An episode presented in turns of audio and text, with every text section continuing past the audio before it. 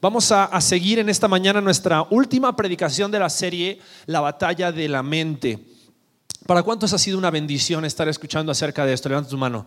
Creo que, creo que cada una de las veces que, que vamos tratando temas acerca de nuestra mente, nuestra conducta, Dios habla a cada uno de nuestros corazones y somos desafiados a, que, a cambiar a cambiar. Hay ciertas cosas en nuestra vida que necesitan ser transformadas. Eh, nuestro pasaje central ha sido Romanos capítulo 12, versículos 1 y 2, que dice que nos, tenemos que ser transformados en nuestro entendimiento, en nuestras mentes. Porque es en nuestra mente donde se van lidiando cada una de estas batallas que, vamos luchando día a día con, tal vez la tentación, con las expectativas. Hoy vamos a hablar acerca de el orgullo y, creo que cada una de estas batallas tienen que ser batallas que nosotros seamos conscientes que vamos a, a pelear, pero también estemos preparados y podamos identificar aquellas áreas, aquellos puntos en los cuales somos débiles. y al hablar acerca del orgullo, creo que eh, tengo que ser el primero en confesar que, yo soy una persona orgullosa. Yo, yo soy una persona que me cuesta reconocer mis errores, que soy una persona que a veces me jacto y hablo acerca de, las cosas que he hecho o de las cosas que, he dicho o de las cosas que, soy. Y, todos luchamos con esta parte del orgullo de, de una manera especial cada quien, pero creo que algo que tenemos que ver en esta mañana es cómo podemos identificar el orgullo en nuestras vidas y al identificarlo poder eh, realmente ganar esta batalla en nuestra mente con el orgullo para no permitir que eso llene nuestro corazón y termine destruyendo nuestras vidas y alejándonos del propósito que Dios tiene para cada uno de nosotros. Entonces, quiero invitarte a que cierres tus ojos una vez más y vamos a, vamos a orar, vamos a pedir la guía de Dios. Padre, te pedimos en esta mañana que por medio de tu palabra, Señor, tú hables a cada uno de nuestros corazones. Necesitamos escuchar tu voz, necesitamos que tú transformes nuestras mentes, nuestras vidas. Nos hagas más, Señor, como tu Hijo Jesucristo. Y que podamos ser obedientes para ganar esta batalla, Señor, en nuestras mentes con el orgullo. Te pedimos, Señor, que, que tú hables en esta mañana, en este mediodía, cada uno de los que estamos aquí presentes, cada uno que venimos con distintas situaciones en nuestra vida, en la semana, distintas cargas, distintos problemas, distintos eh, trasfondos, pero sabemos que tu palabra es viva y eficaz. Y tú que conoces cada corazón, tú vas a hablar a cada uno con poder. Y saldremos de este lugar diferentes. Te pedimos, Señor, por esto, en el nombre de Jesucristo nuestro Salvador. Amén. Amén. Vamos a, leer algunos versículos de la palabra de Dios y vamos a, darnos cuenta cómo en la Biblia este tema del orgullo es un tema que, se habla en, distintos pasajes en el Antiguo y en el Nuevo Testamento, pero también cómo este tema de, del orgullo eh, se hace referencia con distintas palabras. Vamos a encontrar palabras como orgullo, soberbia, altivez, altanería, y, cada una de estas palabras están apuntando a la misma actitud, al mismo pensamiento que va rondando nuestras mentes y que tarde o temprano va transformando nuestra conducta si nosotros no ganamos esta batalla en nuestras mentes con el orgullo. Y me gustaría leerte Proverbios capítulo 8, versículo 13, porque lo primero que tenemos que entender es que el orgullo es pecado. Cuando nosotros damos lugar al orgullo en nuestras vidas, estamos dando lugar al pecado en nuestros corazones. Y Proverbios capítulo 8, versículo 13 dice, el temor de Jehová es aborrecer el mal. Aquel que ama a Dios, aquel que desea obedecer a Dios, aquel que decide honrar a Dios, está dispuesto a aborrecer el mal. Pero fíjate lo que dice la siguiente parte de este versículo. La soberbia y la arrogancia, que es el mal camino. Es un camino que no te lleva a amar a Dios, a temer a Dios, a obedecer a Dios. Y ahora vamos a ver por qué. La soberbia y la arrogancia, el mal camino, y la boca perversa, aborrezco. Y Proverbios capítulo 8 nos habla acerca de, de, la sabiduría y lo importante que es amar a Dios, temer a Dios y seguir su consejo. Y en este proverbio encontramos cómo eh, Dios aborrece esa, esa actitud de, altanería, esa actitud de arrogancia, esa actitud de soberbia y de orgullo que puede haber en nuestros corazones. Pero definamos orgullo y con esta definición me gustaría que esta definición sea nuestra idea principal a través de la cual vamos a ir desarrollando en esta mañana eh, distintas características, distintas evidencias acerca del orgullo en nuestras vidas. Y la definición podríamos decir que el orgullo proviene del deseo del hombre de ser reconocido. ¿Por qué? Por su conocimiento, experiencia, cualidades y por lo tanto sentirse con superioridad. El orgullo es el deseo de nuestro corazón de ser reconocidos. Y no solo de ser reconocidos, sino de demostrar una superioridad por encima de las demás personas. Y no solamente el orgullo se ve mostrado o manifestado de una manera horizontal con nuestros iguales, con las personas a nuestro alrededor, sino que el orgullo es una manifestación de nuestro deseo por una superioridad vertical también para con Dios. ¿Y por qué digo esto?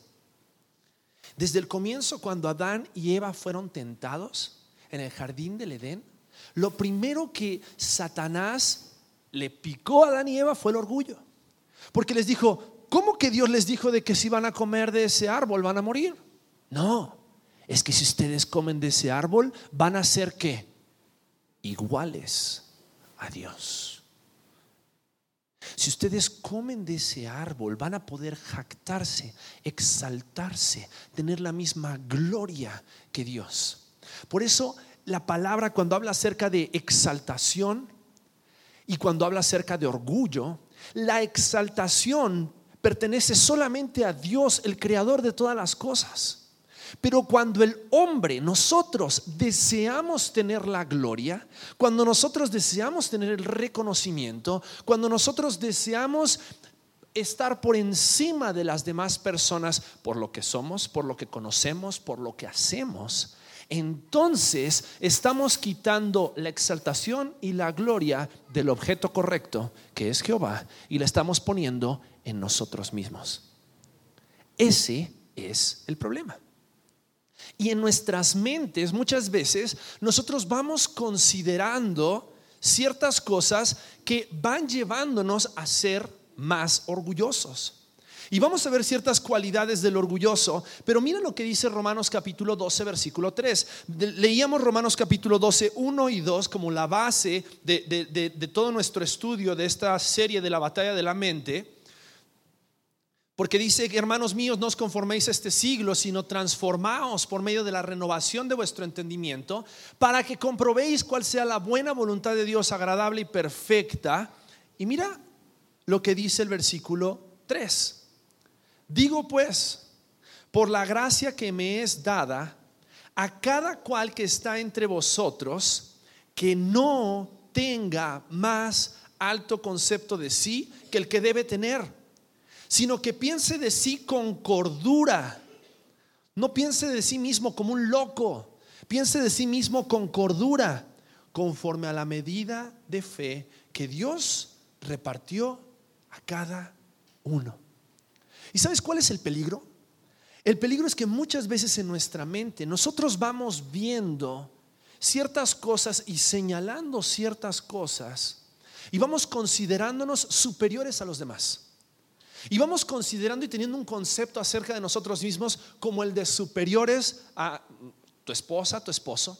Por eso cuando tu esposa o tu esposo viene y te dice algo, no le haces caso y le discutes o no lo escuchas o, vamos considerándonos superiores en nuestro conocimiento con nuestras autoridades y por eso consideramos que nosotros tenemos, somos superiores a nuestras autoridades y por eso exigimos derechos por encima de las autoridades. O, vamos considerándonos superiores aún mismo a Dios.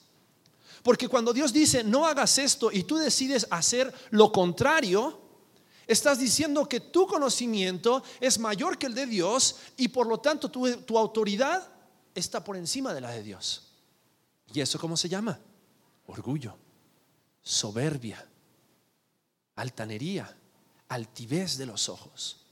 Entonces vamos a ver algunas cualidades del orgulloso, porque creo que algo que sería importante al cerrar esta serie es poder identificar si hay orgullo o si hay algunas actitudes de orgullo en tu vida y poder detenerlas lo más pronto posible para no permitir que éstas se conviertan en aquella cosa que trabe tu crecimiento espiritual y te aleje de la buena voluntad de Dios agradable y perfecta. Entonces vamos a ver Proverbios capítulo 21 versículos 2 al 4 y vamos a definir que el orgulloso es una persona que siempre tiene la razón o siempre dice tener la razón. ¿Alguna vez has hablado con una persona así? ¿Alguien se identifica con esa cualidad? Creo que muchas veces, cuando alguien llega a decirte algo, lo primero que haces es excusar la razón por la cual lo hiciste e intentas a través del conocimiento y el intelecto decir que aquello ya lo sabías o que aquello que tú hiciste está justificado. Y eso tiene que ver con una cualidad de el orgullo. Mira cómo dice Proverbios capítulo 21 versículos 2 al 4. Porque dice, todo camino del hombre es recto cuando en su propia opinión. Delante de tus ojos, delante de tu concepto, delante de tu conocimiento, tal vez tu camino es recto. Pero ¿qué hay delante de los ojos de Dios? Porque nosotros somos el resultado de la información que recibimos. La información que recibimos de nuestros padres, la información que recibimos cuando crecimos en la escuela, la información que recibimos de los medios, la, información que recibimos de la sociedad. Y vamos creando un concepto acerca de nosotros mismos y acerca de lo que es correcto y acerca de lo que es incorrecto. Pero el problema es cuando ese conocimiento se convierte en la base de todas nuestras decisiones y dejamos de lado el conocimiento de Dios. Mira lo que sigue diciendo Proverbios capítulo 21, versículo 2. Dice, pero Jehová pesa los corazones. Hacer justicia y juicio es a Jehová más agradable que sacrificio. Y mira, aquí viene la palabra. Altivez de ojos y orgullo de corazón y pensamiento de impíos son qué? Son pecado. Son pecado. Porque en el momento en que yo creo que siempre tengo la razón, estoy descartando toda información externa a mi propio concepto acerca de mí mismo y acerca de lo que tengo que hacer. Y muchas veces nos encontramos con discusiones o con situaciones en las cuales defendemos a capa y espada nuestra posición, aun cuando sabemos que estamos mal. Y eso es orgullo. No nos gusta agachar la cabeza y reconocer, ¿sabes qué? Tienes razón. ¿Sabes cuántas veces me he encontrado durante 5, 10, 15 minutos discutiendo con mi esposa acerca de algo que ella vino a decirme que yo estaba haciendo mal y yo le di vuelta e intenté justificarlo de una forma y otra y le di pasajes bíblicos y, le di argumentos psicológicos y teológicos como para convencerla de que lo que estaba haciendo estaba correcto y después de 15 minutos haber perdido el tiempo le tengo que decir, ¿sabes qué? Tienes razón. Me equivoqué. No debía haber hecho eso. Porque nos cuesta admitir que no sabemos todo. Nos cuesta admitir que no tenemos todas las respuestas. Nos cuesta admitir que muchas veces en nuestra propia opinión las decisiones que vamos tomando son las correctas y cuando nos encontramos con una información diferente a la que nosotros tenemos, la rechazamos. Eso es orgullo. Eso es orgullo. Y eso es el pecado en nuestros corazones, queriendo exaltarnos a nosotros mismos y queriendo poner a la otra persona en una posición inferior y nosotros tener la razón. Eso es pecado. Y todo eso comienza en nuestra mente, toda esa batalla comienza en nuestra mente. Porque cuántas veces no estamos discutiendo o hablando con una persona y la estamos escuchando, pero en nuestra mente ya estamos preparando todos los argumentos y todas las razones por las cuales nosotros tenemos la razón. Y eso es una, una demostración de qué tanto necesitamos ser transformados por medio de la palabra de Dios y qué tanto necesitamos la renovación. Eh, eh, necesitamos una limpieza, un lavado profundo de nuestras mentes y de nuestros corazones. Porque muchas veces lo primero que vamos a hacer es buscar la forma de justificar nuestro razonamiento. ¿No fue lo que hizo Adán y Eva? ¿Qué fue lo primero que dijo Adán? La mujer que tú me diste. O sea, le echó la culpa a Dios. Y después Eva le dijo, no, la serpiente que tú pusiste en el huerto. Y, y seguimos justificando y razonando con tal de nosotros quedar bien. Dios no fue mi culpa. No, todo es culpa de las circunstancias. Todo es culpa de el ambiente, el lugar, las personas que me rodean. En lugar de agarrar y asumir nuestra responsabilidad, agachar la cabeza y decir, estuve mal. Una persona orgullosa es una persona que siempre tiene la razón. ¿Por qué? Porque el orgullo proviene del deseo del hombre de ser reconocido por sus cualidades, no por sus errores. ¿A quién le gusta que la gente se acuerde de tus errores? A nadie. A nadie nos gustaría que algún día en nuestra lápida esté escrito todos nuestros errores y todas las cosas malas que hicimos. Nos gusta ser recordado por lo bueno que hacemos. Nos gusta ser recordados por las victorias, por las conquistas. Pero a nadie le gusta ser recordado por sus errores. A nadie le gusta ser recordado por las veces que tuvo que agachar la cabeza y admitir que se equivocó. A todos nos gusta ser recordados porque en el negocio nos fue muy bien y ganamos muchísimo dinero, pero a nadie le gusta ser recordado porque se fue a la bancarrota. Pero por causa del orgullo en nuestros corazones, llegamos a pensar, no, pero todo fue culpa de la economía y todo es culpa de Peña Nieto y todo es culpa del dólar y todo es culpa de... Y vamos llevando a través de nuestro razonamiento a echarle la culpa a alguien más en lugar de reconocer y ser humildes. Y vamos a hablar un poquito más adelante acerca de la humildad y qué significa. Pero el orgulloso siempre tiene la razón. Juan Calvino, un teólogo de la Reforma, de la Reforma protestante, dijo así, no hay mayor forma para bloquear el obrar de Dios en nuestras vidas que confiar en nuestra propia inteligencia. Porque en el momento en que empiezas a confiar en tu inteligencia, descartas el conocimiento y la sabiduría de Dios. Y descartas lo que Dios tiene para ti, su voluntad agradable y perfecta. Otra cualidad del orgulloso es que el orgulloso toma el lugar de Dios en su vida. El orgulloso siempre va a idolatrarse, exaltarse a sí mismo antes que exaltar a Dios. Y mira lo que dice el Salmo 10, versículo 4. El malo, por la altivez de su rostro, ¿qué hace? ¿Busca a Dios? No, busca a Dios. No hay Dios en ninguno de sus pensamientos. ¿Por qué? Porque yo soy más inteligente que Dios. Porque yo tengo mejores respuestas que Dios. Porque yo, y tú dices, no, eso es, yo nunca he pensado en eso. Pensamos en eso cada vez que decidimos desobedecer la palabra de Dios. Ese es nuestro razonamiento. Sí, Dios dice que esto es pecado, pero yo creo que no es tan pecaminoso. Yo creo que tal vez no es tan malo.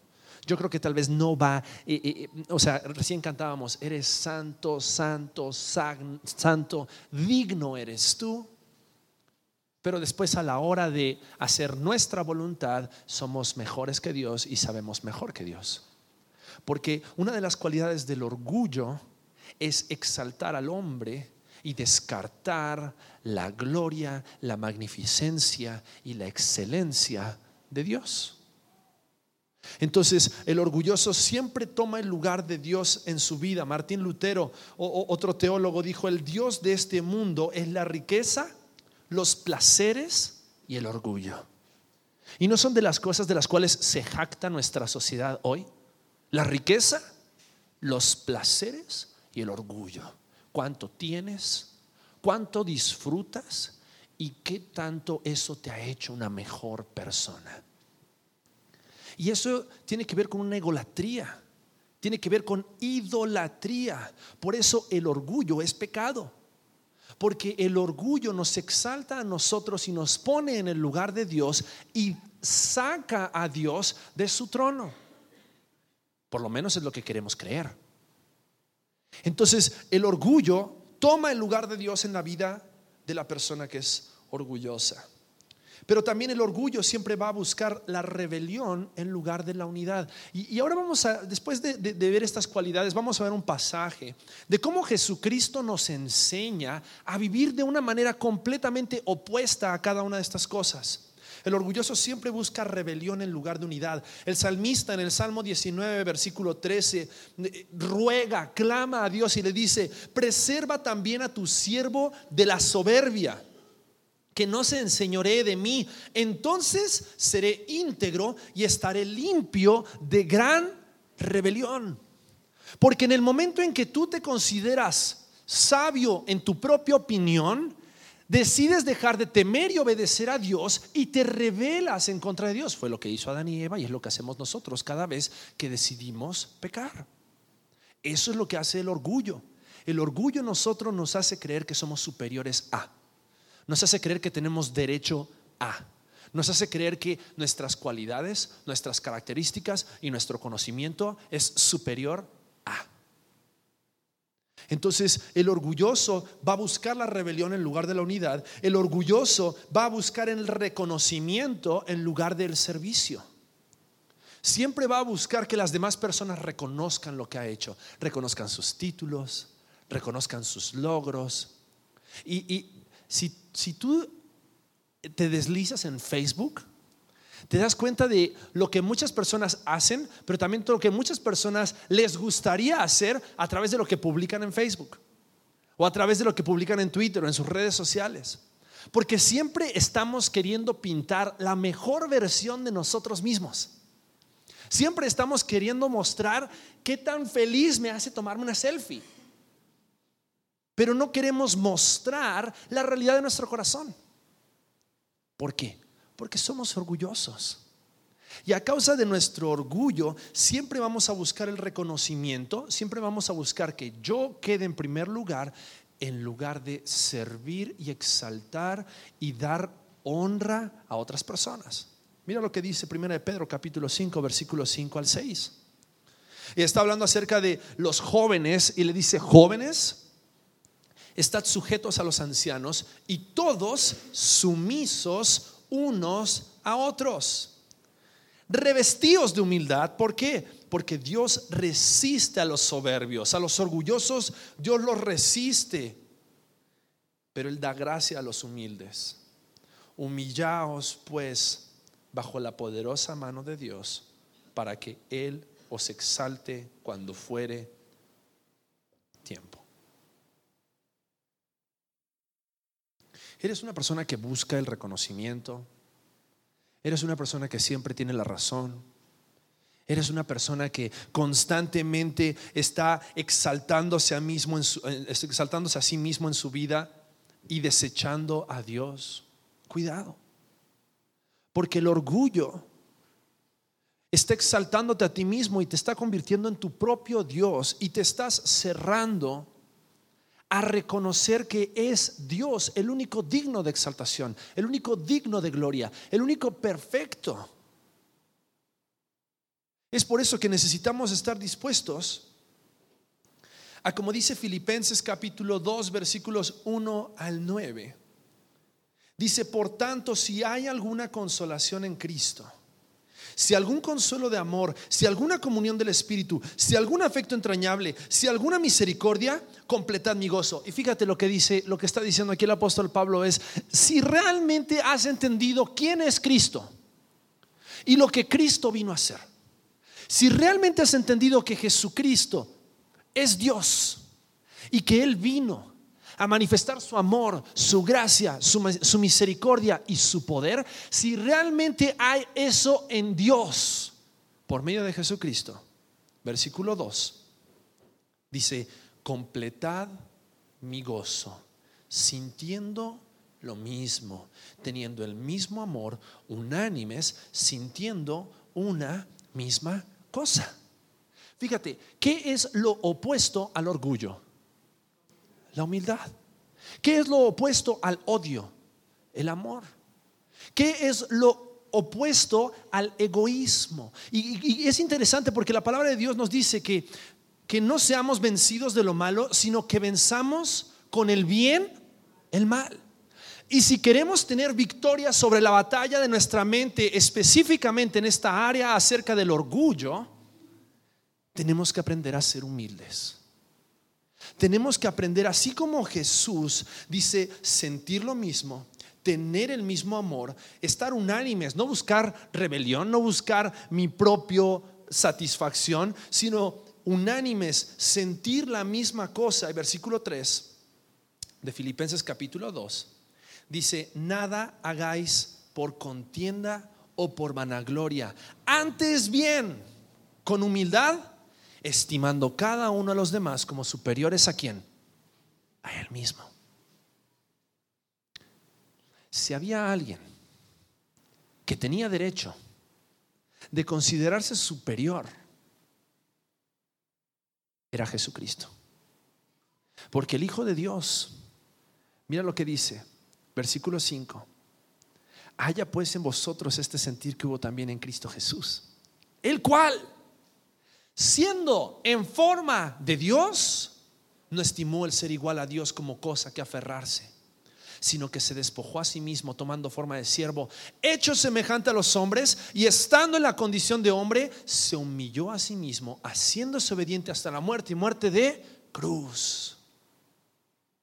Estuvo dispuesto a someterse en humildad. ¿Qué es humildad? Si orgullo es querer ser superior a los demás, humildad es considerar a los demás como superiores a uno mismo. Eso es ser humilde. Ser humilde es ver por las necesidades de las demás personas, reconocer lo bueno que hacen las demás personas, reconocer lo bueno que hace tu esposo, lo bueno que hace tu esposa, lo bueno que hacen tus hijos. Porque orgullo es exaltarte a ti mismo. Ser humilde es exaltar y reconocer lo bueno acerca de Dios y por lo tanto someterme en obediencia a Él. Pero también, eso es a nivel vertical, a nivel horizontal, es reconocer a las demás personas como superiores a nosotros.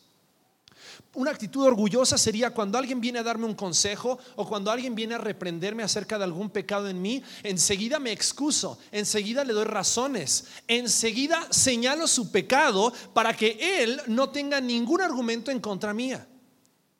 Pero una actitud humilde sería la de callarme la boca, escuchar lo que tiene para decir y considerar si aquello que tiene para decir no proviene de Dios, queriendo hacerme crecer en el conocimiento de Él para su gloria y para su honra. Son dos cosas completamente opuestas. El orgullo y la humildad son dos cosas completamente opuestas. Y la palabra nos está diciendo, si alguien tenía la capacidad, era digno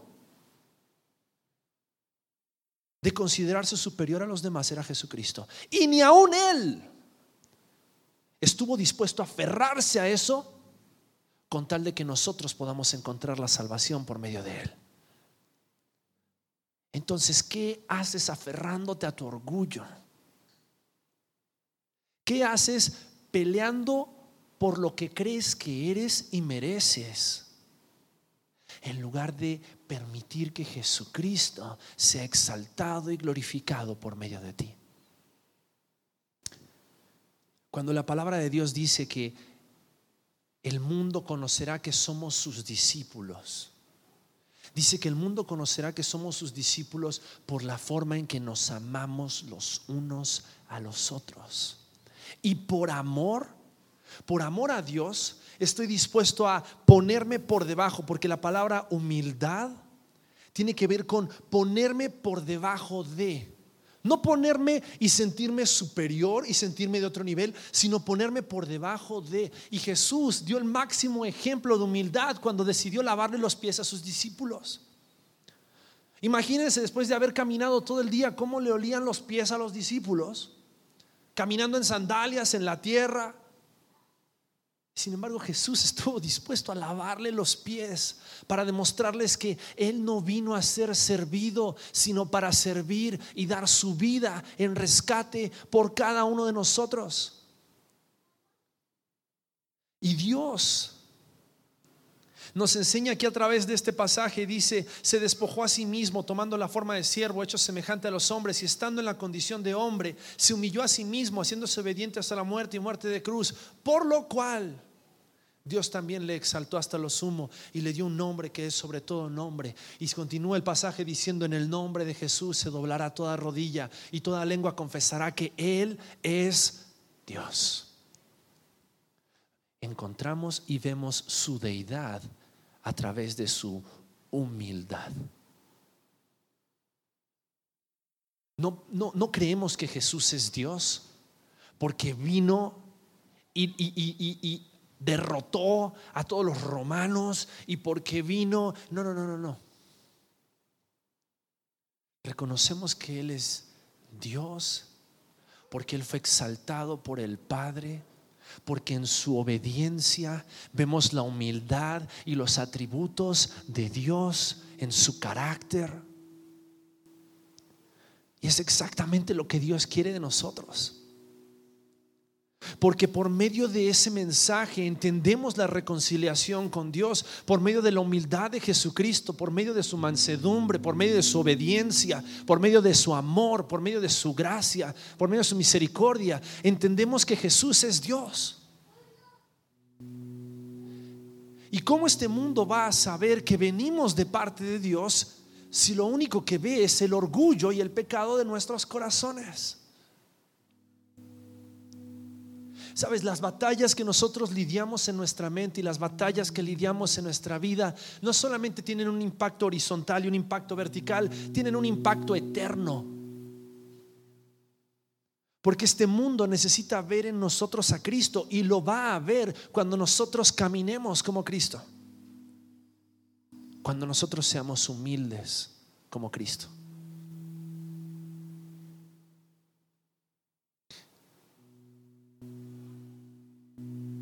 Y eso implica tener que decir que no sabemos,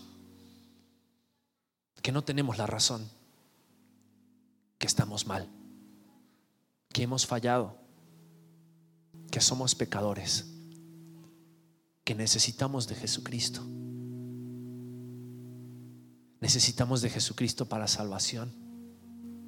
Necesitamos de Jesucristo para nuestra santificación.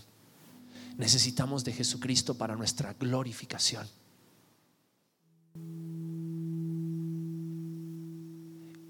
Y no nos preocupemos por tratar de defender nuestra reputación, nuestro nombre, nuestros atributos, nuestras cualidades. Ocupémonos de que Cristo sea glorificado en nuestras vidas. A través de vivir una vida que da fruto. Porque hemos decidido permitir que Jesucristo gobierne nuestras vidas que el Espíritu Santo sea el Dios que guíe nuestros pasos. No seamos como el soberbio que, que, en su opinión, en su intelecto, en su conocimiento, decide desechar el conocimiento de Dios, la autoridad de Dios. Quiero invitarte a que cierres tus ojos. Y quiero que pienses ahí donde estás, ¿cuál ha sido tu actitud? ¿Cuál ha sido tu pensamiento? No, eso no es para mí.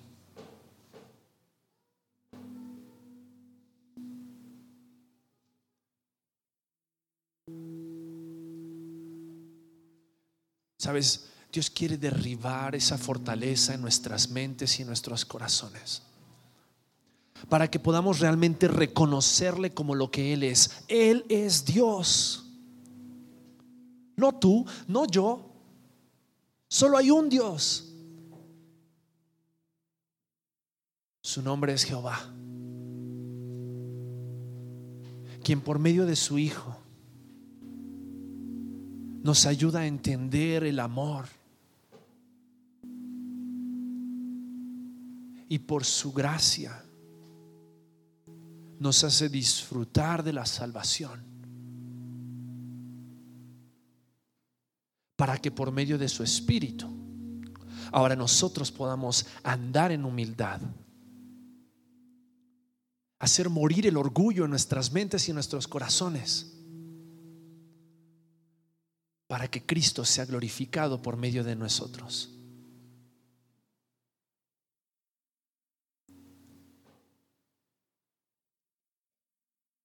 Padre, te pedimos en esta mañana que nos ayudes a hacer morir nuestros deseos. Poder decir como el apóstol Pablo, todo lo que yo era o he logrado o soy a causa de esos atributos o cualidades o conocimiento, lo tengo considerado como basura con tal de llegar al conocimiento de Jesucristo y ser hallados fieles. al no permitir que el orgullo estorbe la obra que tú quieres hacer en nuestras vidas. Padre, te queremos pedir que nos ayudes a siempre tener esa actitud de humildad, no considerándonos nosotros como superiores a los demás, sino los demás como superiores a nosotros mismos.